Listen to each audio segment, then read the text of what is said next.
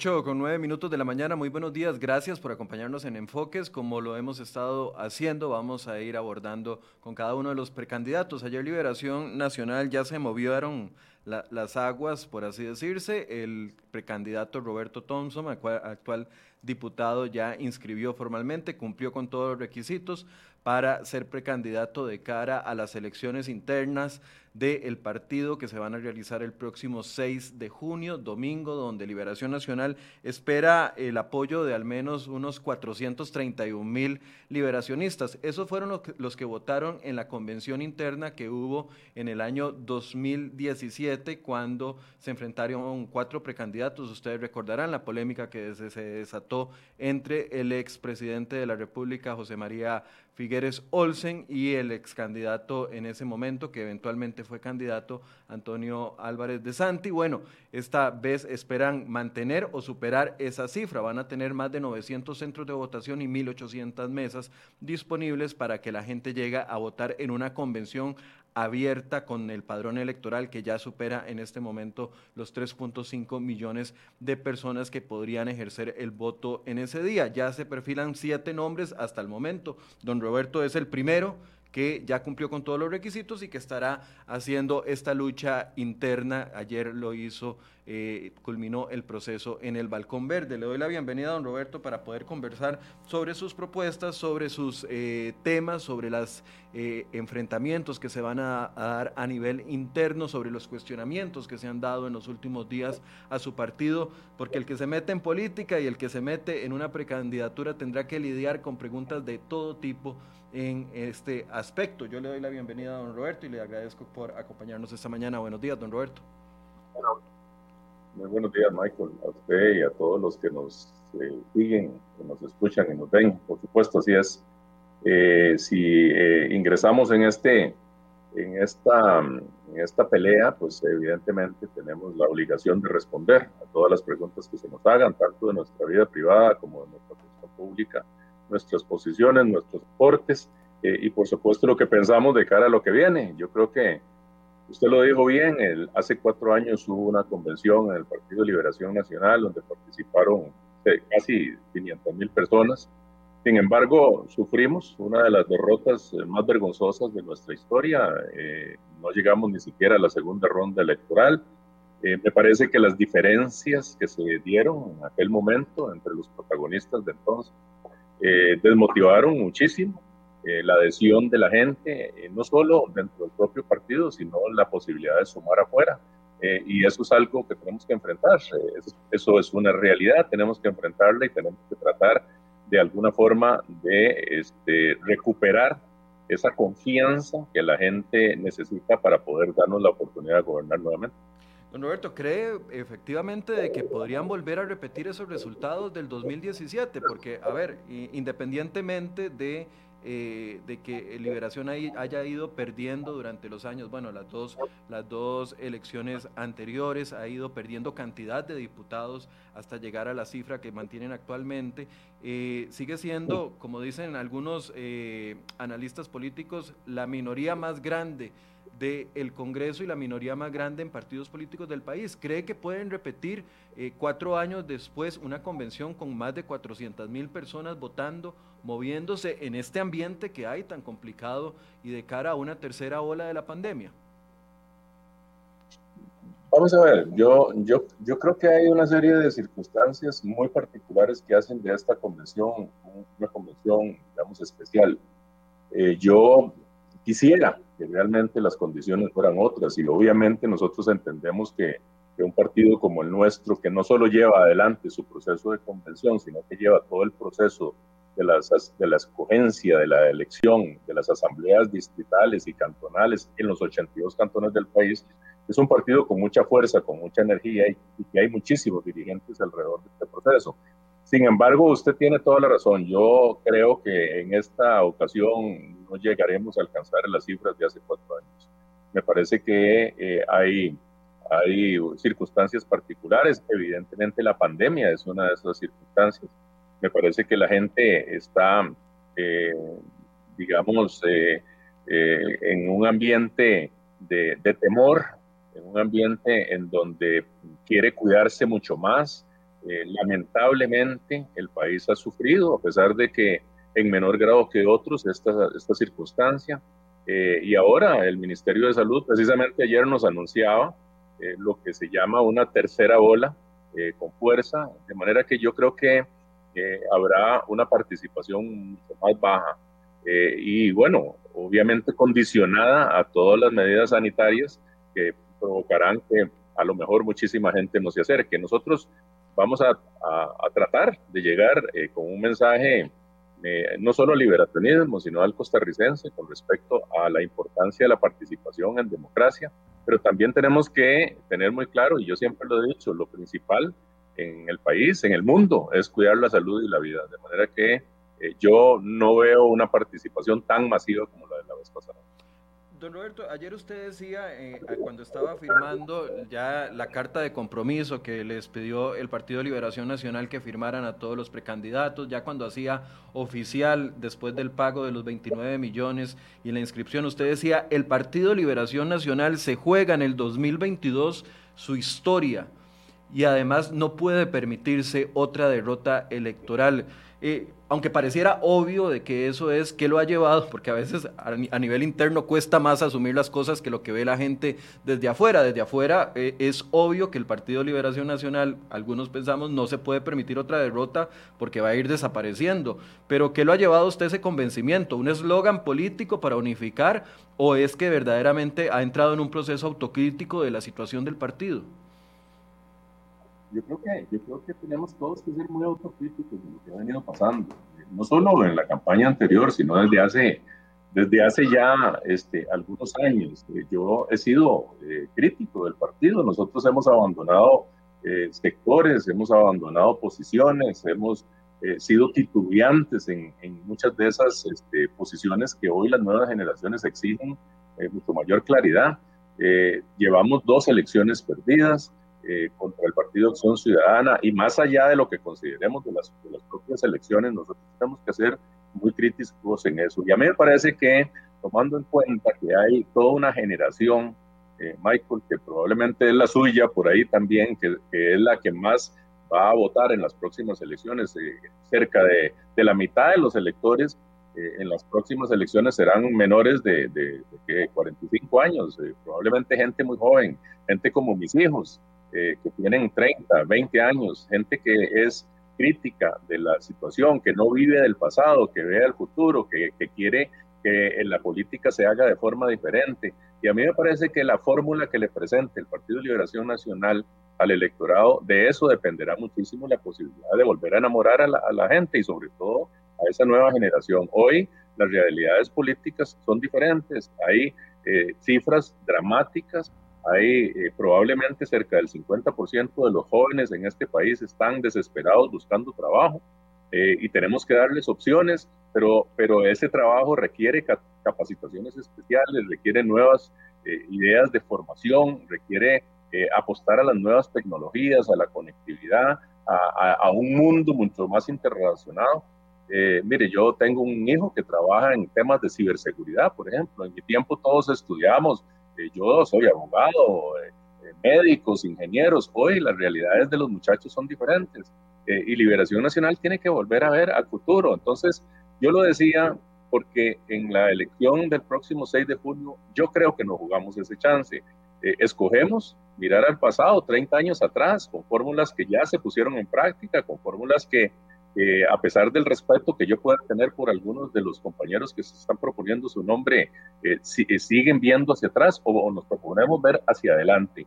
Eh, y por eso yo decía, efectivamente, yo creo que, lo que la fórmula que escojamos el próximo 6 de junio va a ser la fórmula que nos asegure eventualmente un triunfo en el 2022. Yo veo muy difícil, sinceramente veo muy difícil que con fórmulas del pasado podamos volver a recuperar ese caudal electoral y sobre todo volver a enamorar a las nuevas generaciones. Y lo que va a pasar, Michael, este, y todos quienes me escuchan y lo saben, es que Liberación Nacional, con una tercera derrota al hilo, eh, es muy difícil que sostenga eh, ese entusiasmo partidario que lo ha identificado durante tanto tiempo.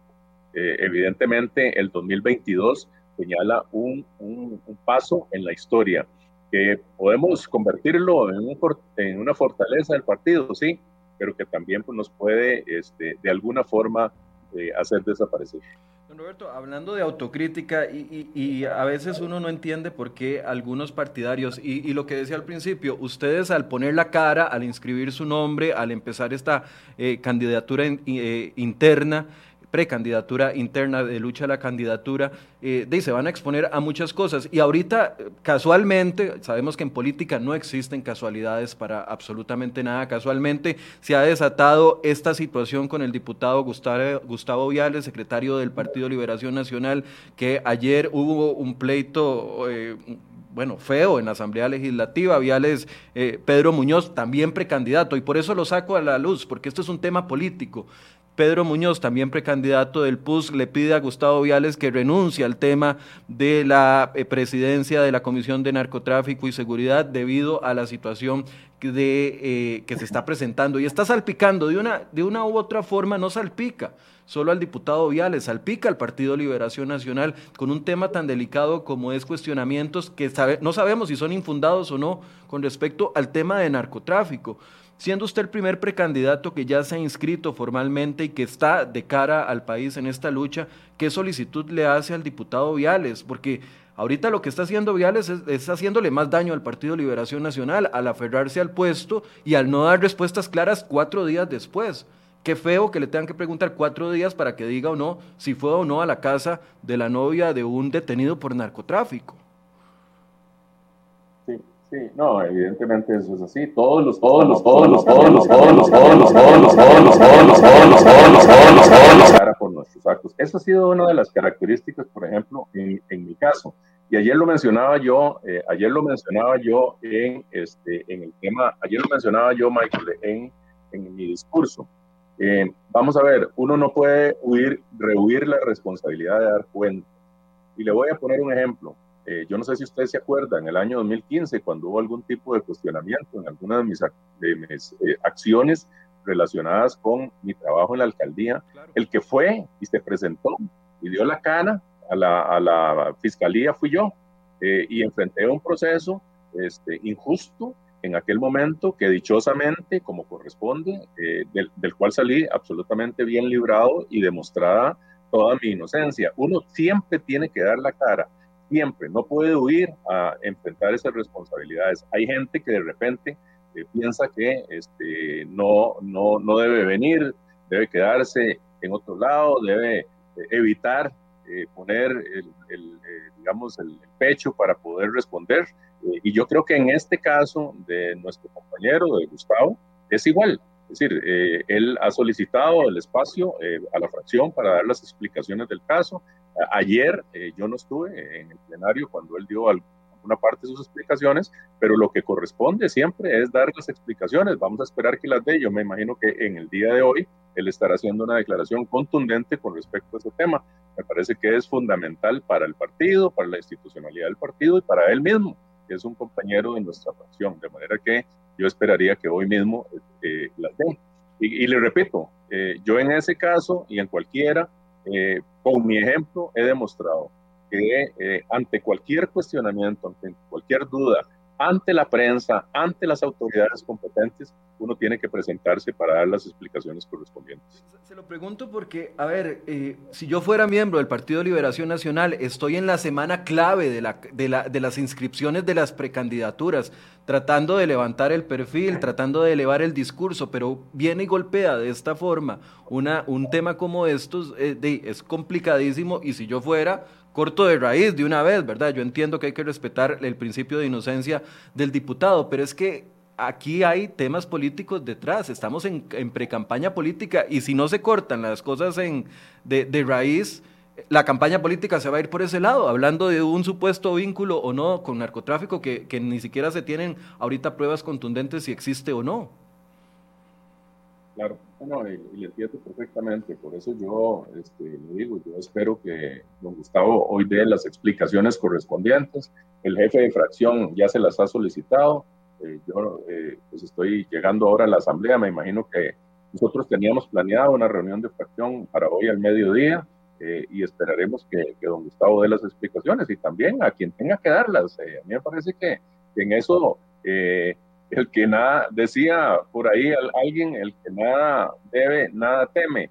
Eh, en mi caso, he aplicado esa filosofía siempre y creo que es la filosofía que tenemos que aplicar todo. Eso nos ha manchado en Liberación Nacional muchas veces, en el pasado, y ha puesto en duda eh, pues, este, la confianza que debería generarse con respecto a los procesos de elección. De manera que, como le digo, yo creo que ese tema esperaremos a que don Gustavo dé las explicaciones probablemente en una sesión que tendremos el día de hoy y él ha ofrecido, incluso ante la prensa, hacer la ampliación y las aclaraciones correspondientes. Es que bueno, ese es, ese, es, ese es un tema que esperaremos para el día de hoy. Don Roberto, antes de entrar a las propuestas que ayer, eh, de hecho, pedí el documento que usted eh, ofreció, me dijeron que lo están terminando de tabular y que dentro de poco tiempo ya va a estar eh, listo ese documento donde están las propuestas, que entiendo son siete ejes principales con tres ejes transversales, decía usted. De hecho, tenemos una nota en la portada de crhoy.com ahorita que estamos publicando en este momento, un poco hablando de lo que sucedió ayer. Quiero darle seguimiento a dos preguntas que le hice en la conferencia de prensa y no pude hacer la pregunta de, de, seguimiento porque claramente el, el momento era otro.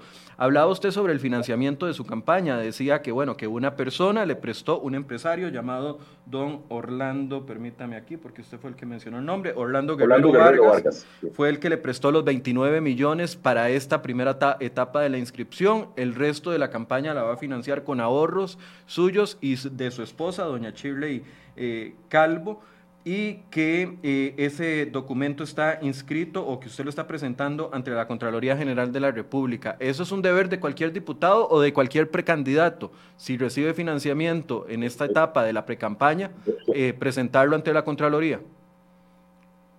Debe ser un deber de todo ciudadano que aspire y que, tenga que demostrar el origen de los fondos.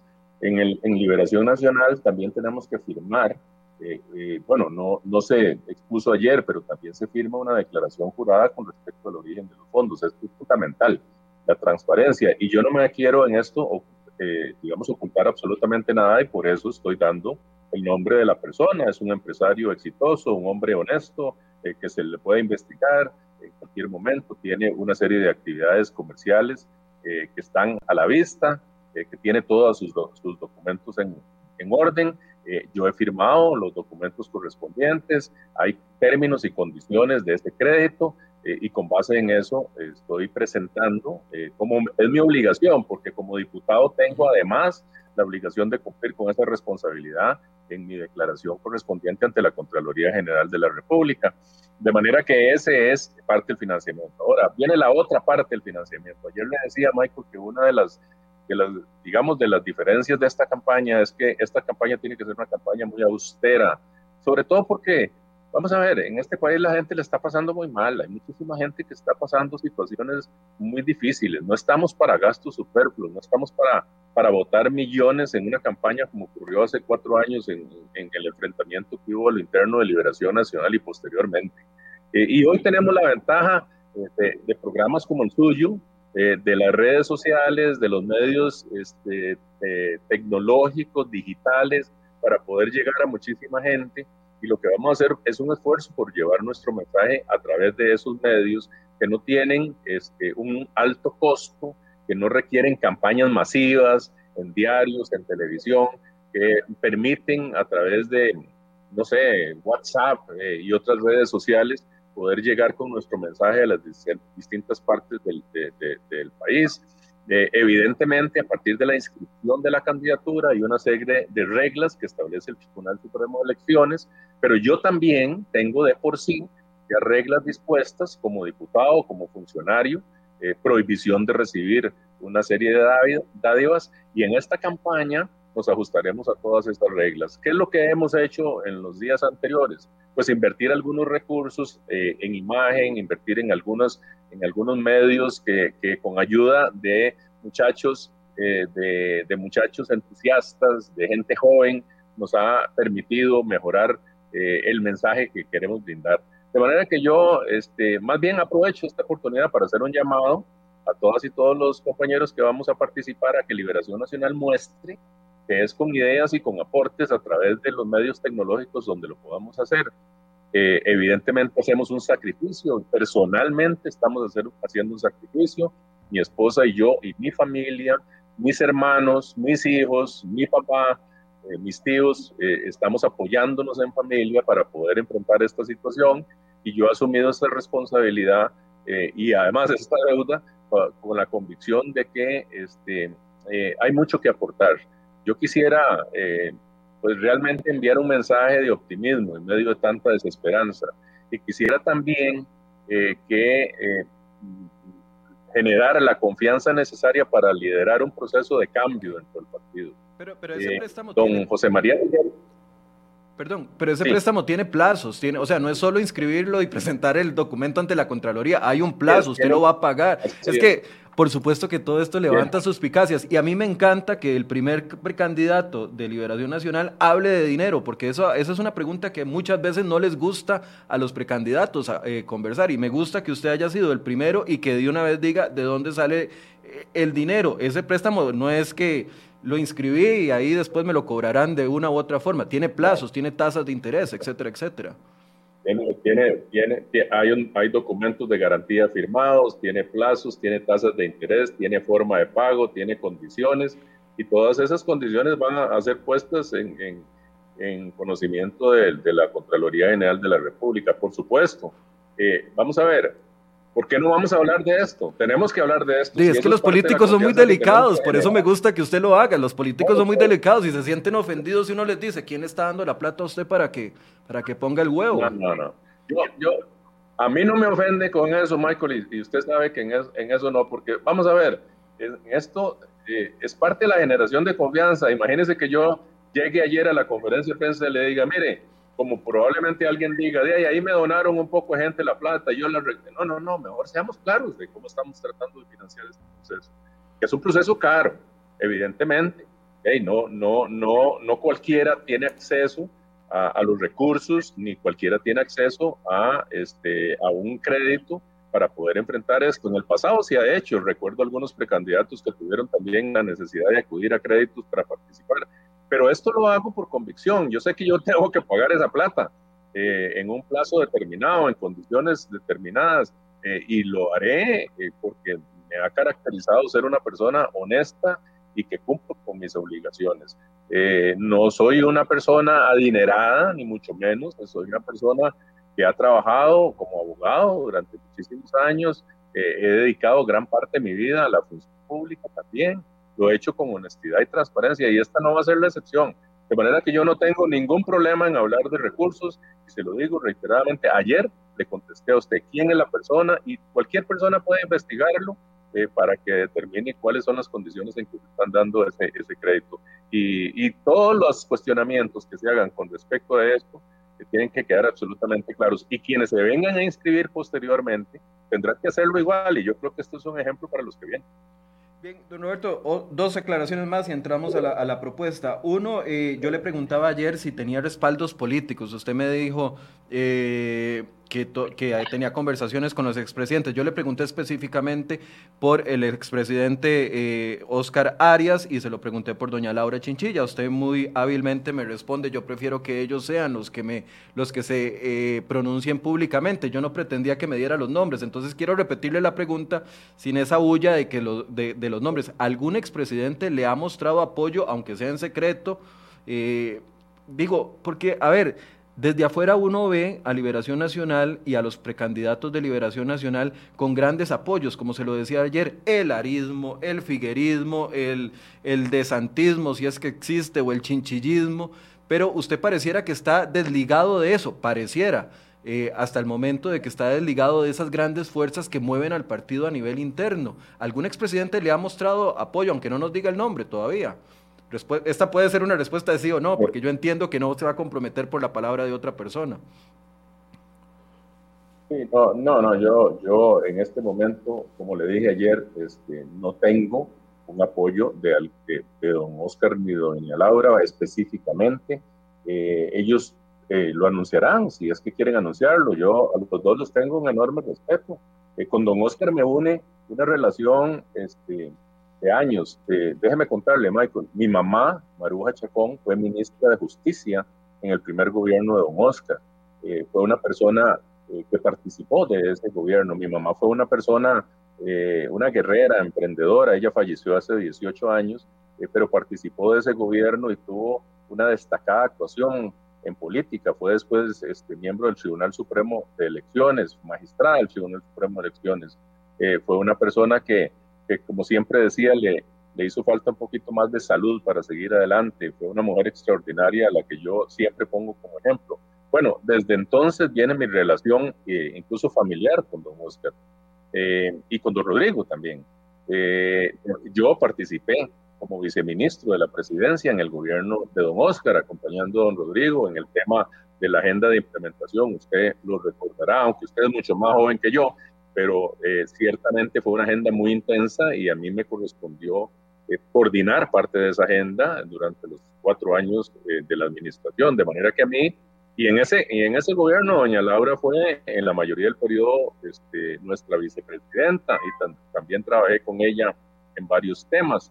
Eh, de manera que yo con ellos dos, a ellos dos me une un cariño especial, un respeto especial. Son gente que siempre considero, he conversado con ellos, he conversado con doña Laura y he conversado con don Oscar, pero serán ellos los que determinen apoyos. Yo sí quiero decirle lo siguiente, eh, mucho del ejemplo que, tengo yo presente es precisamente eh, el, el de Oscar Arias, que en el año 85 como él dijo en aquel momento, sin muletas ni padrinos, logró ir adelante con convicción, llevar eh, adelante una idea fuerza, convencer a los liberacionistas y a pesar de que no tenía apoyo en las grandes estructuras o en los grandes liderazgos de liberación nacional, logró esa campaña. Eh, yo lo dije ayer, eh, no es solo un eslogan de, campaña, que mi alianza era con la gente. Yo no he participado de alianzas con nadie, no he, tenido conversaciones con todos, pero yo quisiera este, demostrar también eh, ante el país y ante el liberacionismo que sin, eh, sin esos grandes apoyos como el que recibió don Carlos Ricardo don Rodrigo o el que recibió don José María de don Antonio, se puede salir adelante por convicción, no por, no por acuerdos, no por alianzas este, que tienen otros propósitos, no por encuestas que en este momento a nivel de cálculo podrían hacer pensar que uno u otro candidato tiene mayores posibilidades. Yo quiero ir en esto porque yo creo... Sí, Termine la idea, perdón. No, yo quiero ir en esto porque yo quiero representar una idea fresca, innovadora y diferente de la forma de hacer política. ¿Y no le eh, afectó yo creo que, don Rodrigo apoyara abiertamente a don Carlos Ricardo Benavides? Siendo que usted fue... ¿Perdón? ¿No le afectó que don Rodrigo Arias haya apoyado abiertamente a Carlos Ricardo Benavides, siendo que usted fue su viceministro durante los cuatro años 2006-2010? Bueno, eh, digo, este, yo no, no esperaba que eso fuera así, sinceramente, pero bueno, es una decisión de don Rodrigo. Eh, la verdad es que don Carlos Ricardo también fue compañero nuestro en ese gobierno, ¿verdad? Fue ministro de Turismo, Turismo. en aquel momento. Eh, de manera que de hay afinidades. Eh, probablemente él se siente más cercano de la visión que don Carlos Ricardo ha venido defendiendo durante su eh, legislatura, que se separa en, en, algunas cosas de las que yo he venido planteando. Usted sabe, y yo no lo voy a negar, don Carlos Ricardo y yo, a pesar de ser compañeros y hemos sido amigos durante muchísimos años, hemos mostrado diferencias a lo interno de la fracción yo me considero una persona mucho más eh, inclinada a una socialdemocracia que considere más a los sectores eh, más vulnerables de la población, que apoye eh, sectores como el cooperativismo, como el comunalismo. me parece que ahí ha habido algunas diferencias en, en forma y bueno, yo, yo pienso que don Rodrigo puede sentirse mucho más cómodo con él. Sin embargo, eso no, no me afecta en mi ilusión, en mi convicción, en mi interés de ir adelante. Y la verdad, me siento muy bien, eh, me siento muy bien porque, vamos, he recibido no solo el apoyo de mucha dirigencia, sino también el apoyo eh, en todo el país, sinceramente, sino también el apoyo de mucha gente joven.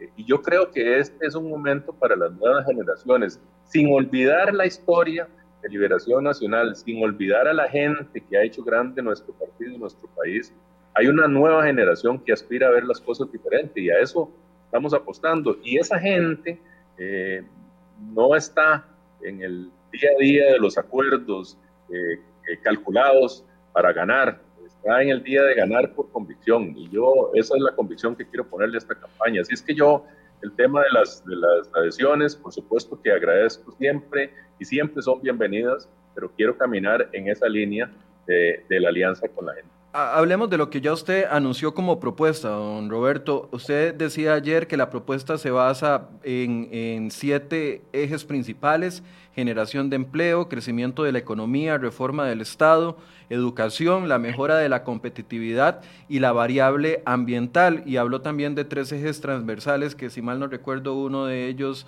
era el tema de seguridad y no preciso los otros dos. Eh, más que hablar de los títulos, hablemos del cómo los podría lograr, de cuál es su propuesta para seducir a la gente y decir, sí, Roberto Thompson me está diciendo que va a generar empleo, pero me está diciendo el cómo lo va a generar. Hablemos específicamente de generación de empleo. ¿Cómo pretende generar empleo? ¿Es la estrategia de duplicar el parque de zonas francas eh, una forma de generar empleo? Es una forma de generar empleo, por supuesto. Ha sido un régimen exitoso, ha sido un régimen que le ha devuelto muchísimo al país, que miles de personas dependen de él. Eh, y yo lo que planteaba el día de ayer es que nosotros tenemos que duplicar ese parque de zonas francas. Me parece que eso va a generar particularmente en las zonas costeras y en las zonas rurales. Mire, cuando usted va a las zonas costeras y rurales, hoy, por ejemplo, leí algún medio de comunicación que hablaba que eh, alrededor de dos de cada diez eh, parques están ubicados allá. Bueno, eso tenemos que duplicarlo. Eh, hoy tenemos eh, cifras de desempleo de alrededor del 18.5%, eh, pero en las mujeres es de cerca del 25%. a mí me parece que este es un, un, gran tema. Nosotros tenemos que promover en lugar de boicotear y de alguna forma, digamos, cuestionar un régimen tan exitoso como el de Zonas Francas y tenemos que promoverlo. ¿Cómo lo podemos hacer? Con alianzas público-privadas. ¿Cómo lo podemos hacer? Eh, y yo lo planteé ayer, hay que identificar incluso terrenos ociosos o terrenos de instituciones en zonas costeras y zonas rurales que podamos poner en, servicio, en alianzas estratégicas con las empresas privadas para desarrollarlo. Pero eso tiene que ir acompañado, Michael, de una, de una gran alianza que hablé yo de la formación y capacitación. Es decir, nosotros tenemos enorme potencial, pero tenemos que capacitar a la gente para que la atracción de inversiones sea necesariamente... Eh, digamos, capte las necesidades de empleo que aquí se tienen. Pero Roberto, esa duplicación... Es perdón, aquí en la interrupción. ¿Esa duplicación se haría por medio de qué? ¿Por medio de un proyecto de ley? ¿Por medio de un decreto ejecutivo? O sea, ¿cómo se hace para duplicar el parque de zonas francas. Entiendo que ahorita hay aproximadamente 170 mil, 180 mil empleos que se generan dentro de las zonas francas, a pesar de los múltiples enemigos que tienen las zonas francas. Incluso el mismo, se, usted ha conversado ayer sobre la posición que usted tiene en contra del recurso eh, que presentó el alcalde de Alajuela para que eh, se eliminen algunos de los beneficios otorgados a las zonas francas. Pero eso, ¿cómo se hace? ¿Cómo, cómo digo yo? Mañana voy a tener, o, en dos meses, o en tres meses, o en un plazo de seis meses, voy a tener una zona franca afuera de APM Terminals, por ejemplo, en Limón, generando empleos de, que estén relacionados al megapuerto que tenemos y que lo tenemos ahí de no, no, le estamos sacando el provecho. O mañana o en seis meses vamos a tener una zona franca en Pérez Celedón, una de las zonas que tienen mayores índices de desempleo del país. ¿Cómo se hace eso? Bueno, eh, bueno, vamos a ver. Primero que todo, yo no creo que necesitemos una reforma legal, me parece que eso es una, una, decisión y una voluntad política.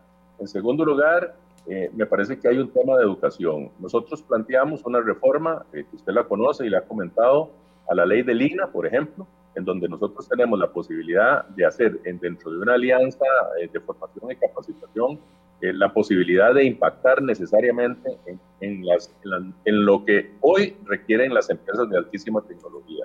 En tercer lugar, yo creo que nosotros tenemos una obligación de hacer un inventario de todos los terrenos del Estado eh, que están ociosos en este momento. Es que la realidad nos obliga a hacerlo. Ya no hay tiempo. Hay muchísima gente que está sin trabajo. Eh, eh, particularmente en las zonas rurales, en las zonas costeras, hay una serie de terrenos que nosotros tenemos que poner a disposición de la generación de empleo. Mi propuesta va en la línea de que el Estado pueda ofrecer eh, esos, eh, esos terrenos hacer un inventario de esos terrenos, ofrecerlos en la línea de alianzas estratégicas con em, empresas desarrolladoras de zona franca y que de alguna forma en esa alianza podamos combinar con la educación y, la, y, la, y el régimen de competitividad. Eh, vean, nosotros, ahora venía yo precisamente de Alajuela donde vivo y tuve que llevarme la presa eh, ahí este, por el lado del peaje porque están haciendo las reparaciones en la General Cañas.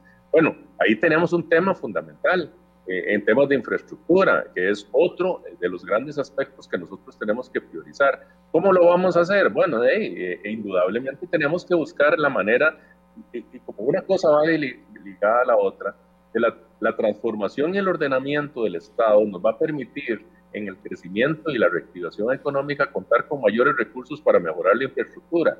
Entonces son temas fundamentales que aquí se han quedado durante muchos, muchos años. No necesitamos un proyecto de ley, necesitamos poner a trabajar las tierras ociosas del Estado, necesitamos capacitar mejor a la gente a través de los mecanismos que nosotros tenemos y necesitamos seguir impulsando la infraestructura, que quiero reconocerle que este gobierno lo está haciendo bien. Yo no tengo por qué no reconocer que don Rodolfo Méndez está haciendo un esfuerzo por, en mejoras de la competitividad. Pero por eso la estrategia para... Esas cosas la, estrategia para duplicar las zonas francas sería eh, aportar terrenos estratégicos del Estado en zonas específicas y que mejorar la educación técnica en esos lugares. Sí, eh, me parece que, que, estamos hablando de una alianza por la formación y la capacitación en donde intervengan las universidades públicas, particularmente Lina con un rol eh, eh, importante en algunos, en algunos lugares como los, las zonas costeras y las zonas rurales en donde no tenemos, digamos, los niveles de capacitación necesarios para poder desarrollarlo. Por ejemplo, el idioma inglés es una cosa importante hoy de manera que si nosotros hacemos las cosas bien, mejoramos la competitividad del país, el crecimiento va a ser exponencial. Ese es un tema en particular, Michael. Ese es un tema, pero hay otros que, yo le voy a decir. Mire, eh, y le voy a mencionar, por ejemplo, uno. Nosotros, este país vivía eh, en gran parte del turismo. Eh, nosotros recibimos en el año 2019 más de 3 millones de turistas, lo hemos hablado eh, y eh, cerca de 4 mil millones de dólares de ingresos por divisas, por ese concepto. Pero además, por cada empleo de, directo que genera el turismo, que son más de 200 mil personas, se generan cerca de 3 o 4 indirectos. Eso es un millón de personas que en este momento está afectado por la pandemia. Y nosotros tenemos ventajas competitivas en relación con este, el mundo entero. El mundo nos vuelve a ver porque hoy la gente quiere eh, buscar países que tengan las condiciones como el nuestro, las condiciones particularmente en materia ambiental, en materia de parques nacionales, en materia de áreas recreativas, en espacios abiertos. Bueno, ahí es, eh, tenemos que hacer una gran alianza por el turismo. Eh, y ahí tengo la ventaja de que mi esposa hoy, que es la directora nacional de la Cámara Nacional de Turismo, ha venido planteando una serie de temas en particular. El turismo tiene que ser un motor fundamental para el desarrollo, pero tenemos que apostar a dos temas fundamentales. La ampliación del mercado, particularmente el mercado asiático que hemos tenido abandonado, y el segundo, el producto. El 70% de los turistas que vienen a Costa Rica vienen a disfrutar de nuestras playas y los parques nacionales. Pero aquí hay todo un tema que no se, ha explotado eh, y que ha habido un temor de explotarlo. Por ejemplo, el turismo médico, el turismo de bienestar, el turismo de senderismo, el turismo en los pueblos, este, en alianza con los gobiernos locales. Entonces, eh, en, ese, en ese espacio, nosotros también tenemos una posibilidad enorme de crecer. Si nosotros logramos recuperar el sector turista, eh, el, el, sector turismo, y eso pasa mucho por las medidas sanitarias que se están implementando y que deben, por supuesto, implementarse mucho más, eh, nosotros tendríamos esa posibilidad de mejorar en ese campo en, específico. Ahora, para la mano de, obra, no. También hay... Perdón, termina la idea. Oh, no, siga, adelante. No, eh, ok, la, parte de zonas francas y la parte de, turismo especializado podrá generar empleo también en mucho en los sectores eh, de mano de obra calificada, pero uno de los grandes problemas es la mano de obra no calificada, que está en este momento eh, más golpeada por el empleo informal y por el, y por el desempleo. para ese sector, ¿qué se puede generar? Porque yo el otro día veía una de las de las propuestas de, de uno de sus compañeros precandidatos diciendo que 200 mil colones para, o sea, para, para, la gente más pobre de este país. Eso gana votos, pero eso no es bienestar para la gente. La gente no necesita eh, otro bono proteger, la gente necesita un empleo con el, que llevar, con el cual llevar eh, calidad de vida a sus familias. Para el sector de mano de obra no calificado, las personas que no tienen primaria ni secundaria completa, eh, ¿qué, ¿qué se podría generar? Bueno, yo creo que hay dos aspectos fundamentales. Nosotros tenemos un reto a nivel, de la, a nivel del sector agrícola que hay que potenciar, pero también tenemos un, un reto que lo ha venido planteando incluso la Cámara de la Construcción. Nosotros tenemos este, una depresión en, en términos de construcción Mire, aquí en este, en, este, en este edificio legislativo que estamos nosotros, trabajaron, no sé, cerca de 2.000 o 3.000 personas durante prácticamente dos años. Esta es, aunque, aunque no sea mano de obra calificada en las condiciones para trabajar, ahí, este, digamos, en una zona franca, es eh, mano de obra calificada en materia de construcción. Hemos conversado, eh, yo fui miembro de la Junta Directiva del Banco Hipotecario de la Vivienda y entiendo que la construcción de vivienda, la construcción de infraestructura, es un motor de desarrollo para toda esa gente.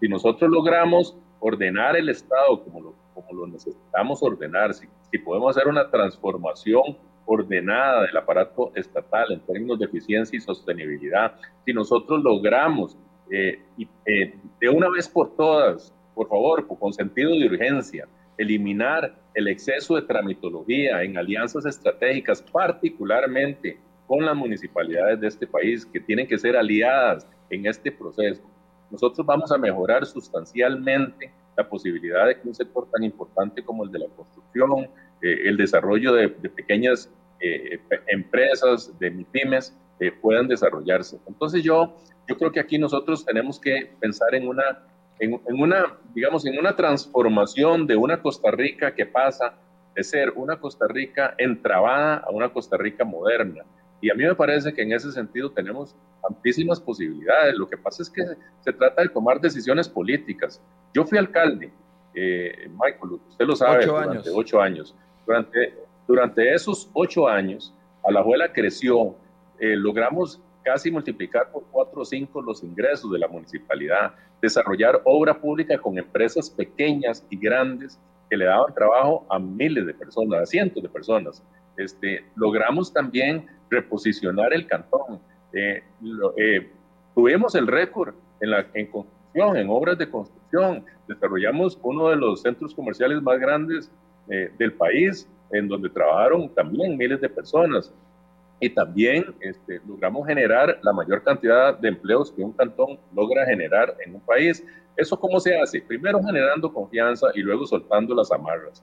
Este problema tiene, eh, este país tiene años de estar discutiendo acerca de la simplificación de trámites. Hemos tenido ministros encargados de la simplificación de trámites durante cuatro años y no lo, no hemos logrado destrabar. Eh, pues tenemos que tener eh, decisión política para poder impulsar este proceso, porque aquí es un calvario desarrollar un proyecto en cualquier circunstancia.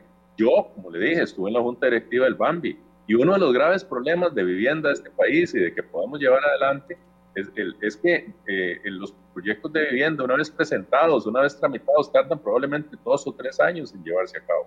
Entonces aquí tiene que haber una férrea voluntad y conocimiento y experiencia para poder sentar a todos los actores y poder desarrollar este proceso de modernización de nuestro país, que es lo que va a permitir desentrabar y a la empresa privada, que es la que genera empleo, pues poder, poder reactivar. Ya hay, algunos, eh, ya hay algunas señales positivas relación con estos temas de recuperación. Sin embargo, aquí en la Asamblea Legislativa, perdón, hay una agenda que todavía está pendiente y que nosotros esperamos sacar en los próximos días. Eh, le voy a poner otro ejemplo, el tema de la informalidad y el tema de las excesivas cargas que la Caja Costarricense del Seguro Social, por ejemplo, pone para la formalización. Eh, el tema de la amenaza del cierre de las empresas que no están en este momento pudiendo cubrir las cargas sociales y los impuestos, el impuesto de eventos, por ejemplo. Eh, Costa Rica hoy tiene una realidad muy distinta y si nosotros no entendemos que esa realidad es distinta exige tomar medidas distintas, no podemos reactivar nuestra economía, que es la única forma de generar empleo. Yo eh, creo que el próximo gobierno va a tener que asumir esa posición, va a tener que plantear reformas importantes en materia de la reglamentación en la Caja Costarricense del Seguro Social para permitir la formalización. Creo que, que hay que dar una moratoria para el cierre de empresas. Pero, Roberto, y que tenemos que buscar la forma en, que, en que, reactivemos este, el aparato. Pero eso, eso todo lo sabemos, y lo sabemos no de hace un año, lo sabemos de hace 10, 12 años. Yo desde que ejerzo periodismo escucho el tema de las cargas de la caja del Seguro Social y que yo soy joven, bueno, no tan joven, pero más o menos joven, y, y ya tengo 15, 16 años en esto, y siempre he escuchado la misma cantaleta, hay que reducir las cuotas obrero plato y, la autonomía de la, y la Junta Directiva de la Caja tiene autonomía y no toma esas decisiones. ¿Cómo un gobierno central puede hacer eso o cómo una administración puede lograr eso, colocando, siendo más fuerte con el presidente ejecutivo que presenta en la Caja del Seguro Social, llevando personas que tengan esa misma visión a la Junta Directiva? O sea, a, mí me llama la atención de que en la caja, o sea, ahorita seguimos hablando de reducir las cargas para los trabajadores independientes y esta, usted lo recordará mejor que yo, esta es una discusión de decenas, no sé si decenas, pero tal vez más de una decena de años y que no se soluciona del todo, siendo el gobierno el que pone a, a parte de los miembros de la Junta Directiva de la Caja del Seguro Social. O sea, ¿cómo podemos hacer que estos temas que son tan repetitivos y que nos dan vuelta y es como un karma para los ciudadanos estar escuchando lo mismo a pesar de que pasan los años, ¿cómo podemos ponerle fin, coto a esto y que se generen acciones concretas? Con claridad, liderazgo y visión de país, usted lo ha hecho perfectamente. Si este gobierno ha tenido algo, es falta de claridad y de ruta. y, si este, eh, y si el señor presidente ha tenido algo, es falta de liderazgo para poder plantear las cosas como son del discurso al hecho. Eh, nosotros tenemos que conformar un gobierno, un equipo de trabajo que entienda perfectamente que la realidad de hoy implica necesariamente concretar esos cambios a cortísimo plazo. No podemos seguir esperando. Eh, ¿Cómo va a creernos la gente? Bueno, con acciones, Michael. Yo creo que el país necesita hoy un liderazgo que realmente represente una posibilidad de, no solo de tener claro eso, porque como usted bien lo dice, lo hemos discutido por años. Es que yo, yo siento, yo no sé que no, yo siento que en otra vida los ciudadanos ticos, yo no sé qué tan malos fuimos que tenemos este karma de seguir lidiando con los mismos problemas a pesar de que pasan las administraciones y los, y, las, y los diferentes partidos en gobierno. Sí, así es, este, porque no, eh, hemos, hemos perdido el sentido de urgencia, el sentido del tiempo, el sentido de la realidad. Pero yo déjeme decirle que yo en este caso soy, dentro de las circunstancias tan difíciles, optimista, porque la pandemia y la situación tan dramática que han tenido que vivir cientos de empresas y miles de personas en este país tiene que hacerlo reflexionar de que este es el momento. Yo, mi opinión es que este gobierno tiró la toalla eh, y que está concentrado nada más en que la Asamblea Legislativa este, saque el proyecto de, de ley marco de empleo público Ayer una convocatoria de ciento y resto de proyectos. 181. orden, yo los estoy apenas revisando. yo los estoy apenas revisando. No hay una priorización. Hay proyectos que tienen que ver con este tema de la formalización. Yo los apoyo particularmente. En la Comisión de Asuntos Económicos, los compañeros han presentado iniciativas relacionadas con esto y estoy dispuesto a ponerles el voto eh, si están convocados en este periodo y si no, a partir del el mes de agosto que nos toca a nosotros. Es decir, este país ya no puede esperar más. Vea, le voy a decir, aquí, este, ¿cómo va la gente a creer, Michael, cuando eh, hace un año el presidente de la República, el 4 de mayo del 2020, se presentó a la Asamblea Legislativa a decir que uno de los grandes proyectos para poder desarrollar eh, nuevos ingresos, dinamismo y empleo era la producción del cáñamo en el país. Llevamos un año esperando que el Poder Ejecutivo presente el famoso proyecto eh, y cuando la Asamblea Legislativa, y yo me incluyo, firmamos un proyecto para eh, todo lo que es la producción del cáñamo y en este caso aprovechar el mercado de cannabis medicinal, dictaminamos prácticamente por unanimidad, la mayoría de las fracciones estamos de acuerdo en el potencial que esto tiene. Países eh, de, de Latinoamérica están sacándole enorme provecho a un producto como este y todavía nosotros estamos esperando porque el Poder Ejecutivo no se anima, porque no estamos preparados, según la versión del gobierno, este, para poder asumir esa responsabilidad. Bueno, este, aquí hay cosas que hay que hacer, aquí hay cosas que yo he planteado y que vamos a seguir adelante. he planteado también la necesidad de abrir el mercado del monopolio de recope en materia de, hidrocarburos. La gente podrá eh, decir, bueno, el costo que, de intermediación no es el que se fija, es el impuesto, pero hay un costo de intermediación alto. Claro. El costo de la planilla de recope es alto. El, impuesto único a los combustibles nos está ahogando. El impuesto único a los combustibles nos está ahogando y nadie quiere entrarle a eso por eso, pero, pero además hay que entrarle a otros temas. Hay compañeros, la compañera Silvia Hernández presentó el otro día un proyecto muy interesante para modificar el tema de este, eh, la metodología de la fijación tarifaria. Es decir, aquí hay que volver los ojos nuevamente al consumidor, a la, a la competitividad. Ya no hay tiempo. Es que si es el país, el modelo del país se agotó. Y hay cosas muy importantes que este país ha defendido durante muchos años, pero hoy lo más importante es lograr erradicar el hambre, generar oportunidades, generar empleo, generar confianza, no solo a nivel eh, interno, sino a nivel internacional, para que las compañías, para que la gente nos vuelva a ver, para que vengan a generar empleo, buscar la, la manera efectiva que un liderazgo sano pueda eh, eh, golpear la mesa de alguna forma eh, y plantear los cambios estructurales. Este país no puede seguir viviendo cuando tenemos los recursos que tenemos en Fonatel y no tenemos la cobertura en todas las áreas del país para poder llevar el Internet a todos los rincones de Costa Rica y que todos los niños y jóvenes disfruten de esa posibilidad, conectados con el mundo. Esas son las realidades de hoy. Y nosotros en Liberación Nacional,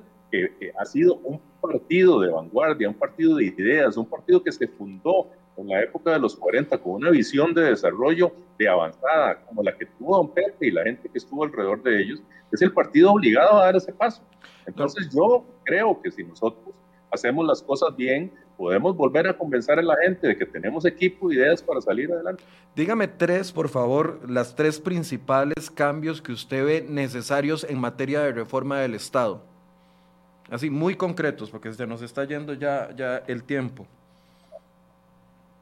En, el caso de reforma del Estado, me parece a mí que hay cambios fundamentales. Primero que todo, eh, yo he planteado una fusión entre el Ministerio de Agricultura y el Ministerio de Economía para crear un gran Ministerio de la Producción que esté de la mano de, este, de todo el sector productivo, ayudando al sector productivo. Mire, el otro día, déjeme decirle así brevemente, el otro día estuve con un productor eh, de piña de la zona norte. El productor de piña me dice, mira Roberto, yo aquí tengo que lidiar con el Ministerio de Agricultura, el Ministerio de Salud, el Ministerio de Ambiente, el Ministerio de Trabajo, la Municipalidad, SENASA, eh, CETENA, eh, y, ahí sucesivamente me dio la lista. Aquí vienen 10 o 15 instituciones y ninguna de las instituciones que viene aquí, que tiene que cumplir una misión, viene a preguntarme cómo hago para ayudarte, para sembrar una, una piña más, para producir más, para generar más empleo. Ese es un tema que nosotros eh, tenemos que entrarle. El otro día el ministro de, eh, de Agricultura, perdón, se dio cuenta finalmente que había una enorme descoordinación entre las 11 dependencias que forman parte de la estructura que apoya supuestamente el sector productivo. Ah, bueno, le tomó, le tomó tres años en el puesto darse cuenta de algo tan, tan obvio. Pero es que, don Roberto... Tres años, le tomó sí, tres años a don Renato. En primer lugar eso. En segundo lugar, me parece que hay que traerle el tema del, del área social, me parece que nosotros tenemos un, un, gran déficit en donde está absolutamente demostrado, y lo podemos ver en otro programa con cifras, de que todos los recursos que se invierten en materia social no nos están haciendo, no nos están permitiendo este, reformar la, la, la eh, atacar la pobreza. Y en tercer lugar, y me parece que es fundamental, darle un rol protagónico al Ministerio de Ciencia y Tecnología, que está por ahí escondido, sin presupuesto, tiene que ser fundamental en el cambio, en el cambio de innovación a futuro. ¿Qué hace? El Ministerio de Ciencia y Tecnología tiene que, tiene que asumirlo alguien que realmente tenga claro la conectividad y cómo vamos a, a, lograr innovar, no solo para atraer gigantes tecnológicos a Costa Rica, sino para darle las condiciones. Esos tres cambios me parece que son fundamentales. Rápidamente, don Roberto, ¿qué hacemos con los monopolios eh, públicos y los privados patrocinados por el gobierno. Me explico. Recope, la parte eléctrica en el ICE, los arroceros, los aguacateros, los, eh, el tema de los frijoleros. ¿Qué hacemos con esos monopolios que están aquí en manos de muy pocos y que nos dicen que beneficia al país, pero terminamos pagando precios altísimos para que se lo dejen algunos cuantos? ¿Qué hacemos con ese tipo de monopolios? O duopolios o, eh, agrupaciones beneficiadas eh, por políticas públicas como los arroceros que en su momento fueron apoyados por Liberación Nacional. ha, quedado absolutamente demostrado que hoy eh, lo importante es el consumidor, el acceso, el precio. Vean, eh, no, hay, no ha habido ninguna decisión que se haya tomado y yo participé en ese gobierno, en el gobierno de don Oscar Arias, cuando se dio una lucha, no solo por el Tratado de Libre Comercio, sino por la apertura de los monopolios en, ese caso, en materia de seguros y en materia de telecomunicaciones. Eh, la, eh, la, situación actual del país lo requiere. Igual cuando se abrió el monopolio de las cuentas bancarias, eh, yo creo que ha quedado absolutamente demostrado que en un régimen de competencia sano, donde establezcamos los equilibrios necesarios, este, el consumidor es el finalmente beneficiado. Por eso yo he planteado la apertura del monopolio de Recope, porque me parece que podemos transformar a Recope en una institución mucho más eficiente y que cumpla mejor el propósito para el que fue creado, que ya no es refinar, y ahora es la investigación eh, y la atención de energías limpias. Y por supuesto que en los monopolios privados también.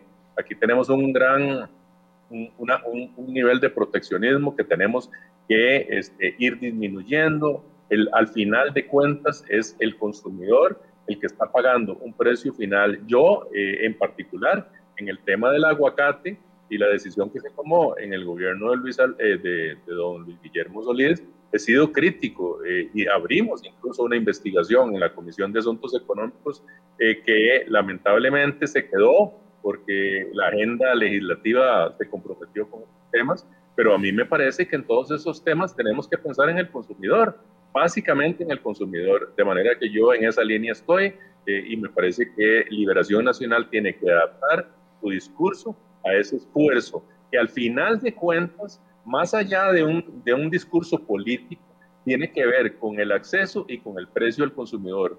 Nosotros aprobamos una ley complicada, eh, eh, la dictaminamos en la Comisión de Asuntos Económicos, usted recuerda, que precisamente para regular eh, una situación que también podía verse en esa línea, que eran las comisiones por el uso de medios electrónicos de pago, de datáfonos, eh, y logramos regularla. Eh, un negocio de miles de millones de colones que este, recibían unos cuantos y que al final de cuentas, digamos, iba en perjuicio no solo del comercio, particularmente el comercio pequeño, sino también del consumidor, de manera que en esa línea vamos en la propuesta que hemos planteado. Y, y que hay muchos temas más. Yo sé que el programa es, es, es corto, Michael, pero yo sé que usted tal vez me invita a otro en, la próxima, en los próximos días y podemos ampliarlo. Podemos abordar gasto, eh, control de gasto. Mucha gente está preguntándole, don Roberto, ¿cuál fue su posición con respecto al recorte de los 500 litros de gasolina? Si lo votó a favor o en contra dentro de la ley de empleo público y, y por qué.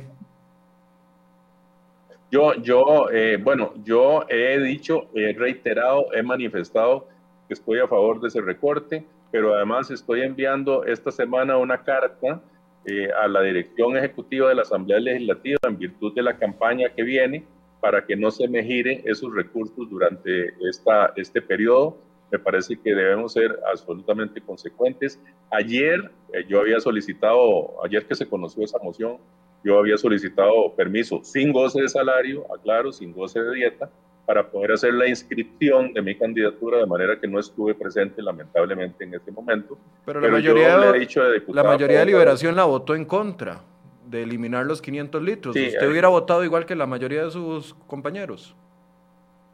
Yo hubiera votado congruente con lo que yo he dicho. Eh, yo he dicho que yo apoyo el proyecto. Eh, se lo dije a la diputada Vega en su momento en la comisión eh, no, no he conversado con mis compañeros de las razones por las cuales eh, creo que la fracción se dividió, pero bueno, en todo caso eso es una convicción personal, eso no es una línea de fracción, pero como le digo, yo estaré enviando esa carta para que a mí se me elimine ese beneficio durante este proceso porque me parece que es incorrecto utilizarlo, sobre todo cuando mucho del tiempo más allá del, del tiempo de la Asamblea Legislativa lo estaremos dedicando a la campaña. Bien, eh, se nos fue la hora. Gracias, don Roberto. Si abrimos un espacio nuevo para todos los precandidatos, entonces continuaremos con, con, con este tema. Vamos a ver cómo se van acomodando los tiempos. Eh, un mensaje final. Un mensaje que de final, eh, primero agradecerle a usted la oportunidad. Yo creo que a través suyo hemos logrado por lo menos dar una pincelada de lo que estamos pretendiendo con esto eh, como lo dije desde el principio, Liberación Nacional se juega su historia. De la decisión que tomemos el próximo 6 de junio dependerá que logremos ganar las elecciones en febrero del 2022. Eh, queremos representar eh, una imagen renovada del partido, una visión innovadora del partido. creo que nos hemos preparado para representar esa nueva generación de liberacionistas y de costarricenses que quieren realmente ver el futuro con optimismo. Entendemos la realidad de muchísima gente, la realidad dramática, entendemos el dolor por los que han pasado muchísimas de eh, familias que han perdido seres queridos, entendemos que hay que priorizar la salud y la vida, vamos a ir a este proceso con mucha responsabilidad, eh, pero también entusiasmados de poder seguir aportando eh, en la construcción de una Costa Rica que podamos heredarle a nuestros hijos y a nuestros nietos más próspera y más desarrollada y particularmente mucho más justa e igualitaria. Eh, y en ese sentido, yo muy agradecido con ustedes que nos dé esta oportunidad y bueno, siempre dispuesto a participar más adelante en debates o en conversaciones para ampliar detalles de lo que hemos hablado. Muchas gracias, Mike. ¿Cuándo va a estar listo el documento con las propuestas? ¿A dónde lo puede acceder la gente? Esta misma semana lo estamos subiendo a la página, probablemente entre hoy y mañana. ¿A su página en Facebook? Eh, eh, tenemos la, página en Facebook y tenemos una página de la campaña que es RT 2022 este, y la vamos a, tener ahí con todas las propuestas y por supuesto eh, para escuchar a la gente porque de eso se trata. La construcción de la nueva política es escuchándonos todos y compartiendo juntos ideas que me llegan a mí de todas partes del país y que estamos sumando para poder construir juntos un mejor país, construir el futuro, que es lo que queremos. Bien, Muchas gracias a, perdón, muchas gracias a don Roberto Thompson por el espacio el día de hoy. Como les he dicho, vamos a tratar de tener a todos los precandidatos eh, de todos los partidos, los que acepten. Hasta el momento eh, hemos conversado con don Guillermo Constenla de Liberación Nacional, conversamos con don Eli Feinsay del Partido Liberal Progresista, ahora don Roberto Thompson. El próximo miércoles va a estar con nosotros doña Linet Saborío, no mañana, sino de mañana en ocho, precandidata de la Unidad Social Cristiana y conforme se vayan dando los eh, futuros precandidatos en las otras agrupaciones, eh, los vamos a ir confirmando para que ustedes tengan este espacio de una hora. Eh, a mí me gusta decirles siempre, si ustedes son tan críticos de los políticos, elaboren preguntas con datos específicos y las comentamos aquí en el programa. Cuando les digo que hagamos esta entrevista juntos, es precisamente eso. Pero si las preguntas son eh, cinco signitos ahí de, algún, de, enojo, y una, y una palabrota y no hay, no hay contenido, yo no la puedo leer, pero si ustedes elaboran una pregunta con datos, con, con documentos, con todo, y, podemos hacérsela a los precandidatos con mucho gusto. Para eso es este espacio, para que entre todos entrevistemos a las personas que están optando para una precandidatura. Vendrá el momento de hacerle preguntas a los que ya queden como candidatos y, los que, y que sean estas personas las que van a estar en la papeleta del 2022. Mañana vamos a seguir con otro tema político. Los invito a que se conecten con nosotros a partir de las 8 de la mañana. Muy buenos días.